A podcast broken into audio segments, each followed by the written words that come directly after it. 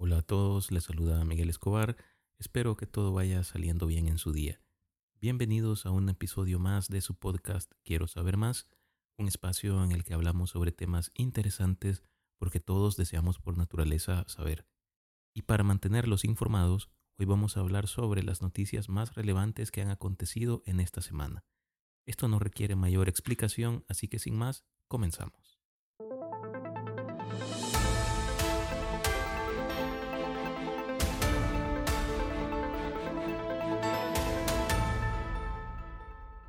Manifestaciones por la independencia de Cataluña. La región de Cataluña celebró el pasado 11 de septiembre su fiesta llamada La Diada, organizada por la Asamblea Nacional Catalana, que incluye una marcha en la capital catalana convocada por organizaciones independentistas, que este año tuvieron la participación, según las autoridades, de unas 115.000 personas. Al margen del cruce de cifras propio de estas convocatorias, los datos de la Guardia Urbana, la Policía Local de Barcelona, reflejan desde hace unos años una afluencia que va en descenso, pues en 2022 la cifra fue de 150.000 personas, y en años anteriores a la pandemia del COVID-19 se llegó a registrar la participación de aproximadamente 800.000 personas. La manifestación ha arrancado como otros años a las 17 horas con 14 minutos, una simbólica referencia al año 1714, año en que cayó Barcelona durante la Guerra de Sucesión. A esa hora, cuatro columnas han arrancado de distintos puntos de la capital catalana para confluir en la Plaza España, a la que la Asamblea Nacional Catalana ha intentado rebautizar como Plaza del Primero de Octubre, por el día en el que se celebró el referéndum de 2017 las columnas han comenzado a llegar al punto final hacia las 18 horas, y media hora después han comenzado los parlamentos de varios líderes de entidades independentistas y miembros de la sociedad civil.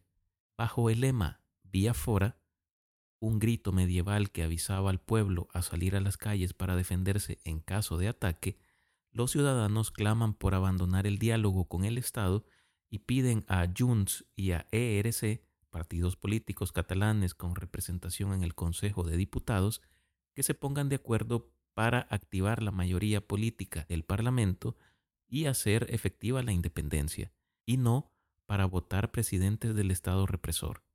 Y es que la manifestación llega este año a pocos días de que el próximo 28 de septiembre comience en el Parlamento español la sesión a la que se presenta para ser investido presidente del gobierno español el conservador Alberto Núñez. Los votos de partidos independentistas catalanes son claves para decidir la investidura, pero este líder conservador del Partido Popular, la fuerza más votada en las elecciones de julio pasado en España, ha adelantado que no negociará con organizaciones como la del expresidente catalán Carles Puigdemont, prófugo de la justicia española tras la declaración unilateral de independencia del año 2017. Si Alberto Núñez fracasa en su intento de ser presidente, ya que aún no suma los votos necesarios y mantiene que el Estado español no debe ceder ante este desafío separatista, daría pie a que pueda presentarse a la investidura el jefe del Ejecutivo español en funciones, el socialista Pedro Sánchez, que suma más apoyos parlamentarios, Cataluña ha abierto un nuevo camino de progreso, entendimiento y convivencia. Es el momento de mirar al futuro y seguir avanzando, escribió en redes sociales Pedro Sánchez. Aunque las fuerzas independentistas catalanas han advertido de que no le apoyarán si no atiende reivindicaciones como la amnistía y el referéndum desde el Partido Socialista PSOE, se subraya que existen límites ante este tipo de demandas. La cuestión de la independencia de Cataluña es compleja y tiene raíces históricas, culturales, políticas y económicas. Esta región tiene una identidad cultural y lingüística única, con una lengua propia, el catalán, y una historia y tradiciones particulares. Algunos catalanes argumentan que desean preservar y promover su identidad cultural de forma independiente, sin estar bajo la influencia de la cultura y el idioma dominantes en España. Durante largos periodos de la historia, Cataluña ha tenido un grado significativo de autonomía.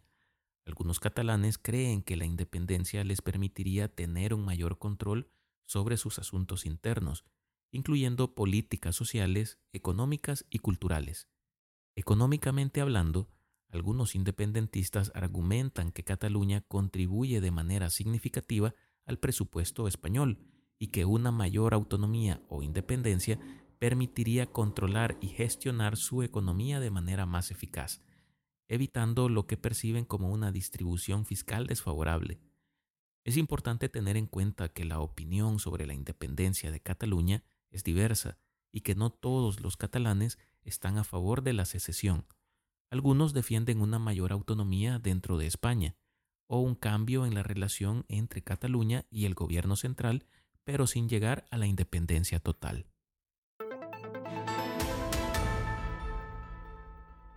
Continuamos. Panamá valora el cierre de su frontera con Colombia. Panamá se ha convertido en epicentro de una crisis humanitaria e intenta enfrentar el creciente flujo de migrantes con dirección a Estados Unidos o Canadá, con medidas como un incremento de las deportaciones.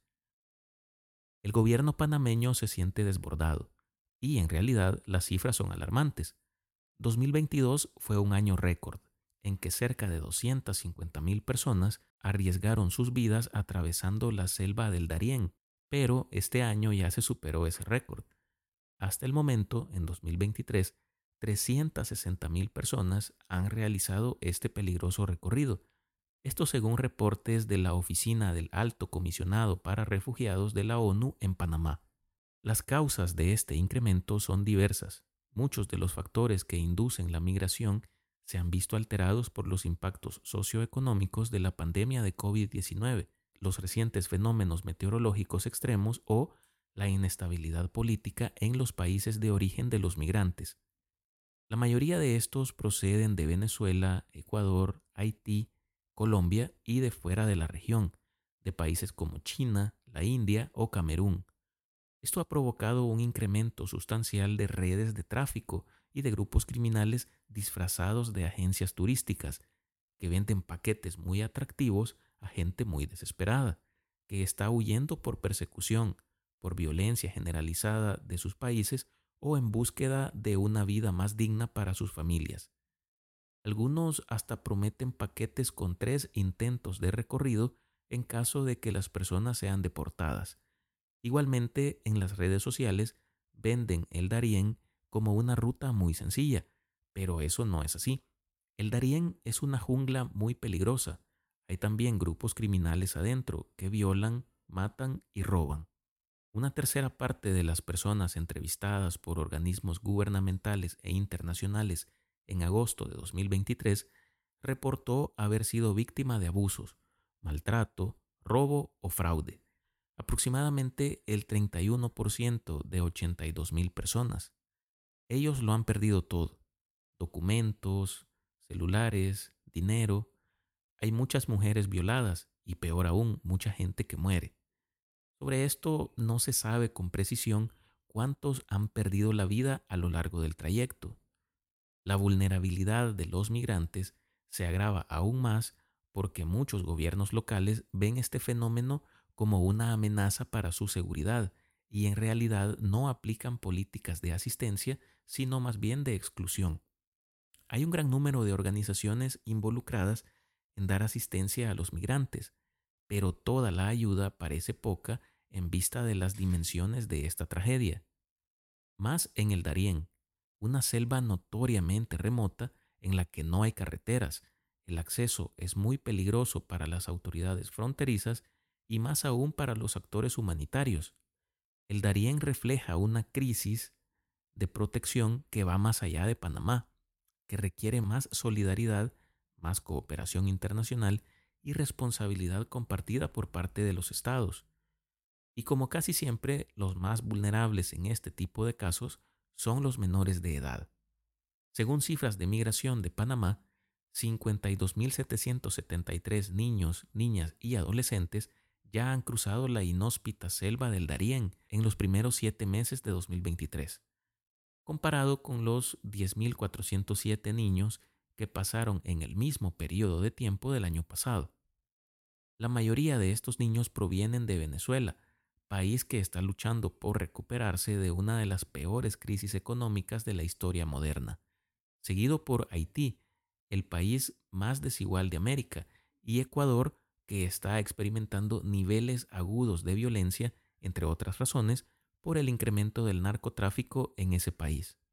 Las familias que entran a la selva del Darién con niños, huyendo de la violencia y la miseria en sus países de origen, buscan coronar primero ese peligroso tramo, para luego atravesar al menos cinco países hasta llegar a la frontera México-estadounidense, en donde casi culmina la última parte de su sueño americano, lograr pasar al país que, esperan, les dará oportunidades que no tuvieron en los suyos.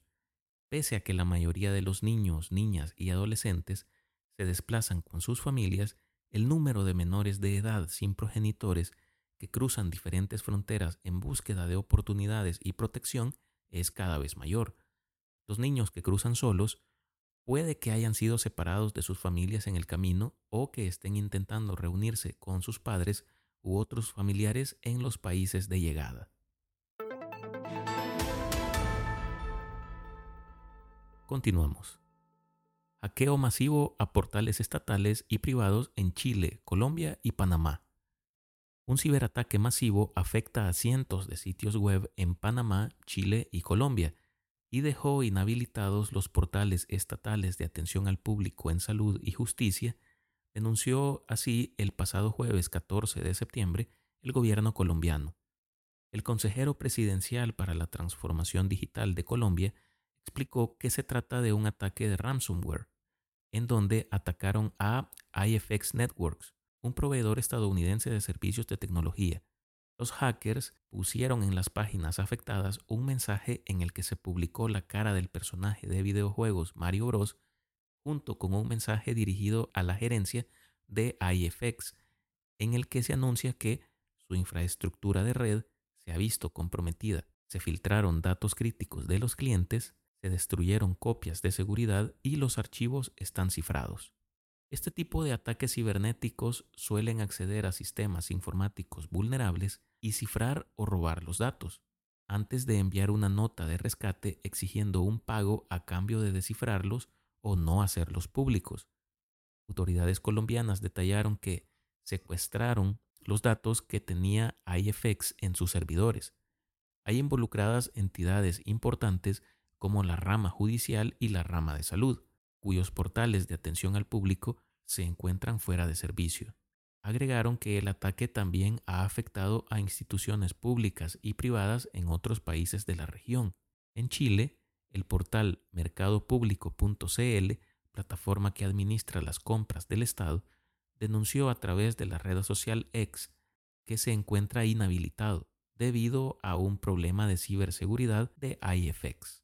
Mientras que en Panamá, la casa editorial Panamá América informó que los portales de sus diarios Crítica, Panamá América y Día a Día estaban fuera de servicio por la misma razón.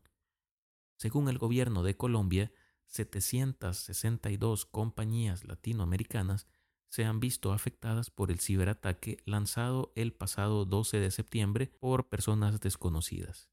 IFX también tiene presencia en Argentina, donde el gobierno aún no ha denunciado afectaciones. Entre las entidades afectadas en Colombia están el Consejo de la Judicatura, que administra la rama judicial, y el Ministerio de Salud, el de Cultura, la Superintendencia de Industria y Comercio y otra decena de organismos estatales. Han advertido que una importante cantidad de información está en manos de delincuentes. Julio César Manrique, asesor de seguridad digital de la Presidencia de Colombia, declaró que los ciberdelincuentes estarían pidiendo una millonaria suma en criptomonedas para devolver los datos robados a IFX y a la vez mencionó que no pagarán ninguna recompensa o rescate por la información. A consecuencia del ataque, el Poder Judicial de Colombia resolvió suspender los plazos de procesos por una semana, excepto para recursos de tutela, habeas corpus y control de garantías, que se tramitarán a través de correos electrónicos o de manera presencial. De igual manera, el ministro de Salud informó en un comunicado que su servicio de atención de quejas quedó fuera de servicio y habilitó una nueva página web y una línea telefónica para tramitar estos reclamos. La presidencia dijo que la prioridad es restablecer los servicios de salud. También aseguró que la Fiscalía colombiana desplegó un equipo especializado en las oficinas de IFX en el territorio nacional, con el fin de recabar evidencias. Este ataque puede considerarse el mayor ataque a las infraestructuras en Colombia en los últimos años, donde ya se habla de la creación urgente de una Agencia Nacional de Seguridad Digital. Continuamos. Heineken abrirá planta en México.